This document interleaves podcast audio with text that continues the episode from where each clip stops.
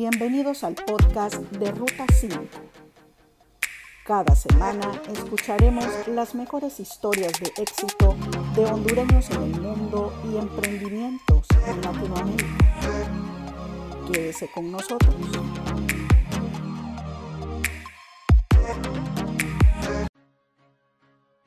Mi nombre es Suja y qué bueno que me estén acompañando en este séptimo episodio de la segunda temporada de podcast del blog Ruta 5. Hoy tengo el agrado de presentarles a Ingrid Sierra, licenciada en psicología con dos máster, uno en dirección empresarial y orientación en marketing y otro en liderazgo con orientación en ONGs. Ingrid es hondureña, nació en Tegucigalpa, pero radica en Vancouver, Canadá, y nos hemos enlazado con ella para conversar sobre su vida y sus triunfos desde el extranjero. Bienvenida a Ruta 5, Ingrid. Sí, muchas gracias, Suja. Es un placer estar aquí hoy. Cuéntenos quién es Ingrid Sierra y a qué se dedica. Pues sí, Ingrid es una persona muy alegre, apasionada, llena de energía. Eh, me encanta estar con otras personas, me encanta pasar tiempo en familia y con amistades. Eh, actualmente trabajo coordinando un programa de niños y jóvenes eh, en, el, en en Salvation Army aquí en Canadá. ¿Desde hace cuánto se mudó a Vancouver? Pues aquí nos mudamos mi esposo y yo, ya vamos a cumplir dos años y medio, más o menos. ¿Fue el país destino que eligieron para vivir? Sí, fue el primer eh, lugar eh, que llegamos, fue idea de mi esposo. De hecho, yo cuando pensaba en Canadá solo pensaba en lo helado, que era muy helado, y, pero buscamos las zonas que, pues tenían un clima que era un poco mejor y así fui, fue como dimos a parar eh, a esta zona. ¿Cómo se les presentó la oportunidad de vivir en el extranjero, de llegar a Vancouver y qué trabajos tuvo antes del actual? Ok, se nos presentó, bueno, siempre había sido un anhelo, un sueño poder estudiar en el extranjero. Empezamos a hacer, eh, bueno, empecé a hacer un proceso de investigación a los países, a ver todas las maneras en que eh, me podía venir. Pues en eso encontramos que Canadá eh, tenía muy buenos precios en cuanto a la educación, es más económico que muchos países. nos gustaba, por ejemplo, países como Australia, pero era muy largo, entonces Canadá fue, era cerca era accesible eh, y era pues la calidad de vida muy buena. Así fue como, como llegamos acá y encontramos pues, encontré un estudio eh, pues que estaba alineado. Eh, respecto a los trabajos anteriores, he trabajado siempre en el sector sin fines de lucro, con un enfoque orientado a, beneficio de la niñez. Trabajé primero en Compasión Internacional en Honduras, en Tegucigalpa, manejando eh, bueno, primero empecé como asistente, luego manejando proyectos eh, de desarrollo internacional, básicamente con fondos privados, eh, viajando por todo el país, una experiencia lindísima, y luego trabajé en Visión Mundial, escribiendo propuestas para los diferentes grants. sí, en eso trabajé anteriormente. Cuando nos platica que se trasladaron a vivir a Canadá por los estudios, ¿usted llegó a estudiar entonces a Canadá? Eh, usted ya venía con una licenciatura en psicología, ¿cierto? Sí, sí, sí. Yo venía con una eh, licenciatura en psicología y quería continuar mis estudios. Me encanta estudiar, ya había sacado una maestría, pero, pero realmente quería esa experiencia de vivir en el extranjero. Después de la pausa comercial, nos gustaría que nos platique cómo fueron los comienzos de Ingrid en Canadá y cómo se fue adaptando poco a poco al nuevo sistema de vida. Esto va para los que emigran y extrañan su país, los que triunfan en los negocios y empresas, los que comparten una historia de éxito con Atuto Café. Estamos conversando con Ingrid Sierra, una destacada hondureña en Vancouver, Canadá, en la organización Salvation Army.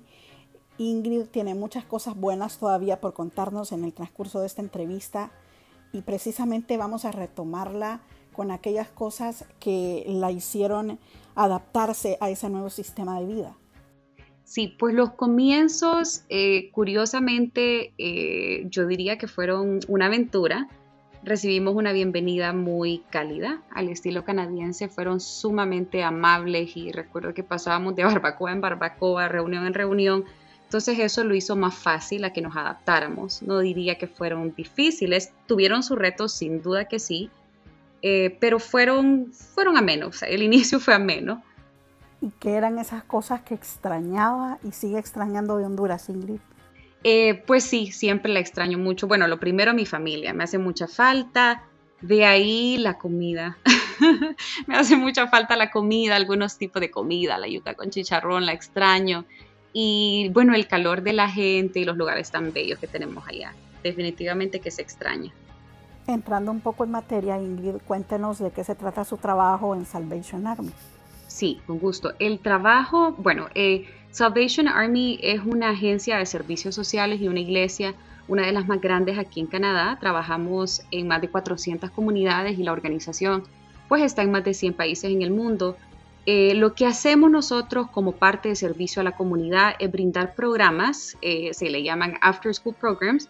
Son programas después de la escuela donde desarrollamos las habilidades de los niños, les enseñamos el liderazgo, la creatividad, eh, les damos ese apoyo, creamos un espacio seguro donde los niños pueden llegar, lo estábamos haciendo antes de COVID tres veces a la semana, eh, desde 6 a 12 años y de 12 a 15 años.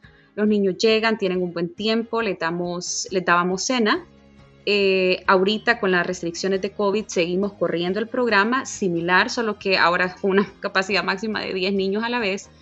Eh, pero sí, eso es lo que creamos, ¿verdad? Y también donde trabajo, los conectamos con los recursos que, que, el banco de comida, por ejemplo. usualmente atendemos a personas vulnerables de la comunidad personas que madres solteras que necesitan apoyo para sus hijos o personas que pues que tienen algunos retos y están buscando apoyo. Es decir, que en esta organización ustedes trabajan con niños de escasos recursos.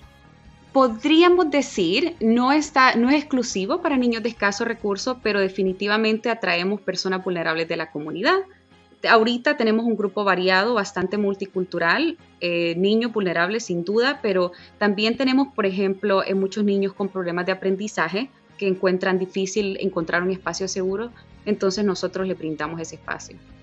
Pero la pregunta del millón ahora es, ¿cómo llega Ingrid a esa organización? Pues mire qué cosas. Vine aquí y, y, bueno, mi sueño y mi pasión ha sido siempre trabajar en el sector de ONGs. Eh, yo miré el, post en una, en Indeed, así, así se llama el sitio donde aquí se postean la mayoría de puestos. Lo miré y no tenía yo ni idea quién era Salvation Army. Llegué y gracias a Dios la experiencia de haber trabajado en Visión Mundial y en Compasión, que son organizaciones que también tienen presencia en Canadá, siento que fue muy beneficiosa. Y sin saberlo, me, yo llegué a la organización y, y gracias a Dios pues se dio la oportunidad y ya llevo dos años trabajando en Salvation Army. ¿Y cuál es el cargo que usted tiene ahí? Se llama Children and Youth Coordinator, que es coordinar, encargarme de manejar todos los voluntarios, el programa, eh, encargarse de todo lo que tiene que ver con niños y jóvenes. Me imagino que entonces usted su trabajo no lo toma como tal, sino como un voluntariado al que está disfrutando. Sí, fíjese que yo en Honduras, de hecho, esto era, lo hacía de manera voluntaria. Eh, eh, me, eh, me, encanta trabajar con niños y jóvenes y verlos desarrollarse. Ingrid, y si tuviera que mencionarnos algunos de los retos a los que se ha enfrentado viviendo en el extranjero y precisamente en Vancouver, ¿cuáles serían? Se me ahorita se me ocurre, con la pandemia, eh, bueno, claro, como a la mayoría de personas, eh, tantos cambios y, me, me, laid off, eh, me, cortaron temporalmente el trabajo, que pasó casi todos lo de Salvation Army, y estuve tres meses fuera, ¿verdad? Fue un tiempo bastante difícil, de incertidumbre, pero bueno, gracias a Dios ya estoy de vuelta.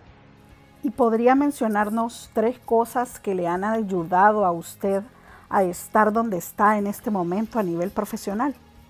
Sí, pues eh, yo creo que una actitud, una buena, una buena actitud, proactividad, un enfoque a resolución de problemas. Creo que las personas que venimos hondureños y honestamente inmigrantes eh, no damos por sentado una oportunidad. Creo que trabajamos muy duro. Eh, no damos solo lo que se nos piden, sino que intentamos ir mucho más allá de eso. Y siento que, que pues puedo dar esa contribución al lugar donde estoy Es un lugar donde quizás, ya veremos con el tiempo, pero quizá pueda desarrollar una carrera profesional, por lo menos en el sector. Em, y sí, siento que tenemos mucho que contribuir. Esa experiencia de, haber manejado programas en Honduras eh, fue, fue realmente muy, muy útil.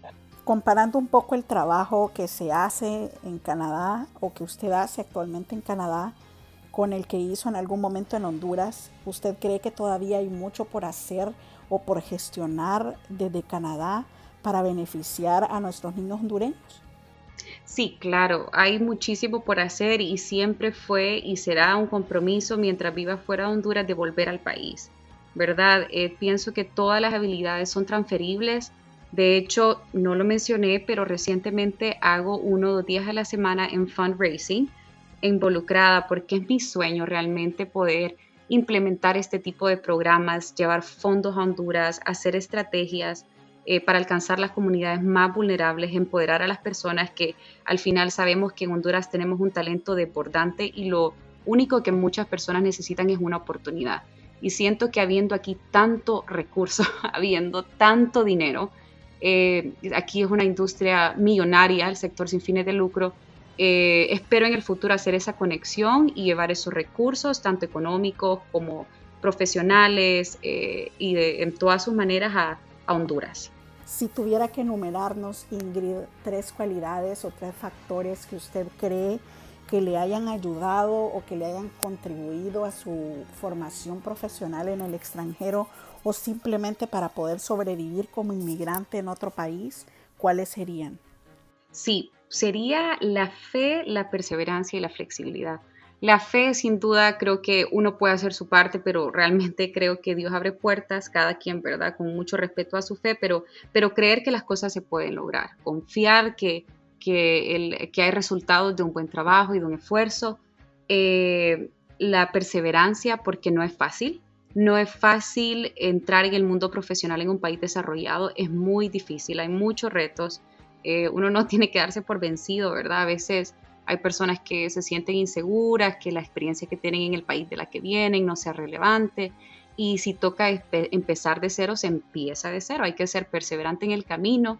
Y lo otro es la flexibilidad. Creo que vivimos en tiempos tan inciertos que ahorita hay que adaptarse a todo. Hay que ser flexibles. No hay que pensar como en una caja, que las cosas tienen que ser de cierta manera. Son tiempos que siento que me ha sido tan útil ser flexible si tengo que aprender una habilidad, si tengo que entrenarme, si tengo que cualquier cosa que requiera el trabajo para poder desempeñarlo, pues ser flexible eh, y aprender, aprender y desaprender. De no haberse dedicado Ingrid al voluntariado, al mundo de la psicología y a trabajar en organizaciones, ¿dónde cree que estuviera usted en este momento? ¿O cuál habría sido su plan B en la vida? Pues, pues, ah, yo creo que hubiera sido veterinaria. Siempre fue mi sueño, era psicología o ser veterinaria. Ese eran como mis, mis sueños, mis ideales.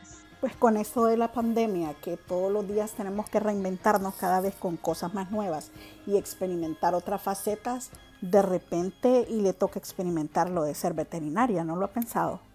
Pues fíjate, Sí, mire, me ha resultado fascinante trabajar con personas, creo que es mi pasión, gracias a Dios puedo, tengo la bendición de estar en un lugar donde tengo las habilidades y la pasión para hacerlo, entonces creo que me entretuve y me fasciné con el hecho de trabajar rodeada de personas, a favor de personas.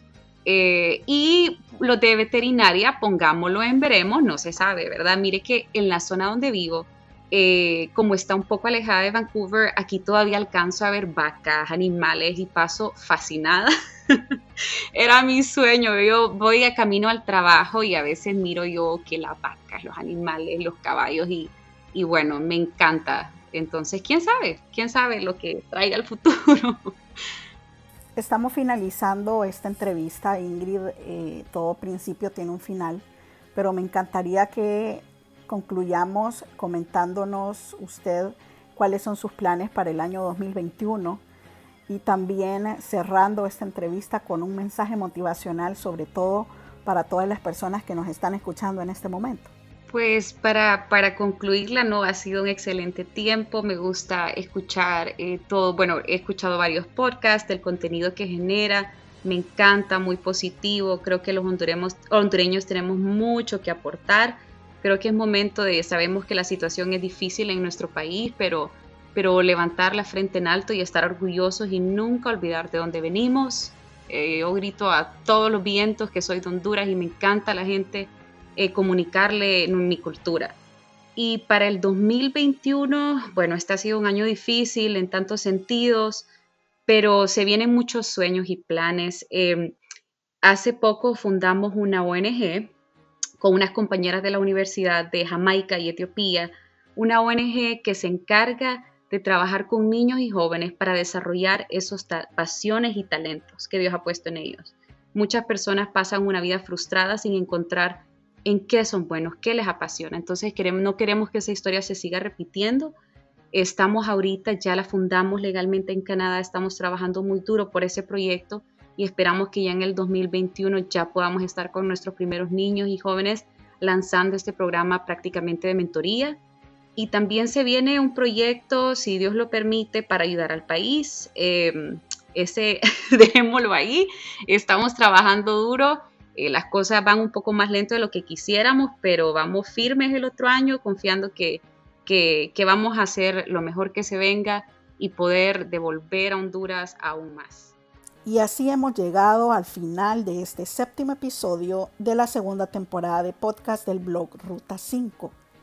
Los invito a sintonizarme nuevamente en un próximo episodio de nuestra tercera temporada para disfrutar de una nueva entrevista con talentos hondureños y latinoamericanos.